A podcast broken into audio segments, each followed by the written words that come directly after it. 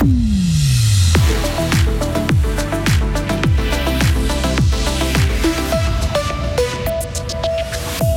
Pas de cinquième semaine de vacances obligatoires en Suisse. C'est le sprint final en France pour la très controversée réforme des retraites.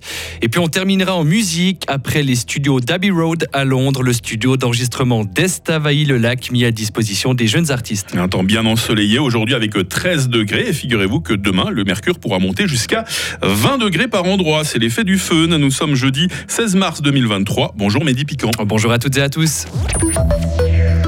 C'est non à une semaine de vacances supplémentaires en Suisse. Le Conseil national a rejeté hier une demande socialiste. Le texte demandait un minimum légal de cinq semaines de vacances pour tous les salariés du pays. Pour la majorité de droite, ce congé serait trop lourd à assumer pour de nombreuses entreprises. Le socialiste neuchâtelois Baptiste Turny était à l'origine de la demande. Il est forcément déçu. Beaucoup d'entreprises sont déjà passées à ces cinq semaines de vacances. Beaucoup de secteurs d'activité dans les CCT sont parvenus à le faire. C'est un effort, c'est clair. Passer du jour au lendemain à cinq semaines de vacances, c'est pas possible pour toutes les entreprises. Mais en revanche, si on adoptait cette disposition dans la loi, il y a évidemment ce qu'on appelle les dispositions transitoires. Donc il y aurait un délai forcément relativement long pour se mettre à niveau. Et c'est simplement une volonté, puis c'est de savoir finalement où est-ce que l'entreprise désire allouer ses ressources. Est-ce qu'elle désire allouer ses ressources dans la publicité ou est-ce qu'elle désire allouer ses ressources dans la main-d'œuvre? Nous, on considère que la main-d'œuvre, c'est ce qui fait la richesse d'une entreprise. Et c'est pour ça qu'on pense que, encore une fois, avec une période transitoire convenable, c'est parfaitement envisageable et c'est parfaitement finançable. Mais l'idée du texte était de s'adapter aux mutations du monde du travail qui demandent toujours plus de flexibilité et de réactivité de la part des employés. Crédit Suisse appelle la BNS à la rescousse. Le numéro 2 bancaire helvétique va emprunter 50 milliards de francs à la Banque nationale suisse.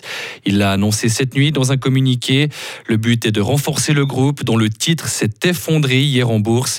Le cours de l'action a chuté hier de près d'un quart à la clôture, une dégringolade historique qui suscite une crainte planétaire. Passera ou passera pas? En France, la très controversée réforme des retraites doit connaître son épilogue aujourd'hui, alors que les opposants se sont encore une fois mobilisés hier, l'Assemblée nationale se penche cet après-midi sur le texte qui sera soumis au vote. Les jeux sont ouverts, plusieurs scénarios sont sur la table. Le député Marc Ferracci est le représentant des Français qui vivent en Suisse à l'Assemblée nationale.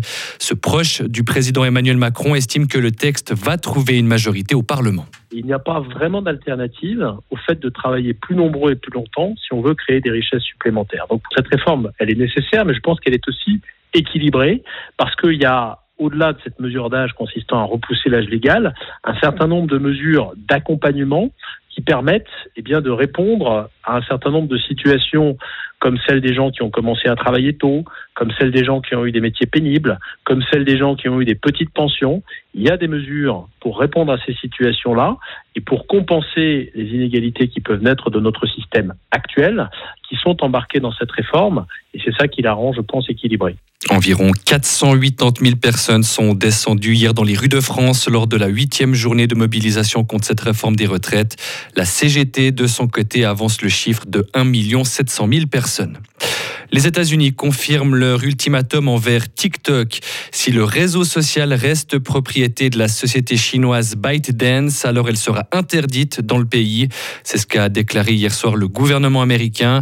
TikTok a déjà été banni des téléphones des employés des fonctionnaires fédéraux américains. L'Union européenne et le Canada ont pris la même décision. L'application est perçue comme une menace pour la sécurité nationale. De retour en Suisse, Mehdi est dans notre région avec l'Abyss Festival qui annonce sa programmation. Et oui, pour sa cinquième édition, le festival propose un menu varié.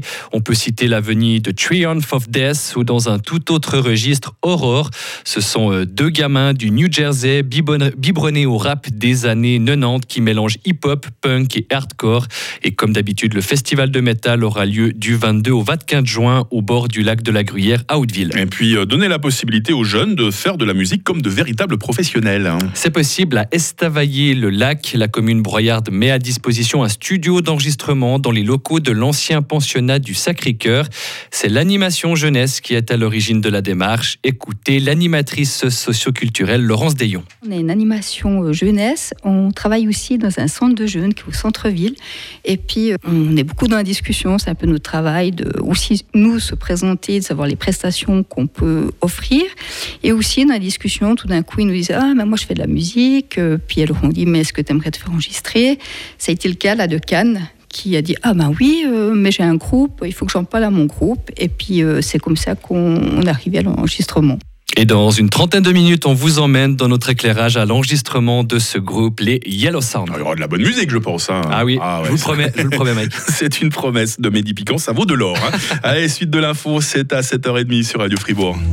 Retrouvez toute l'info sur frappe et frappe.ca.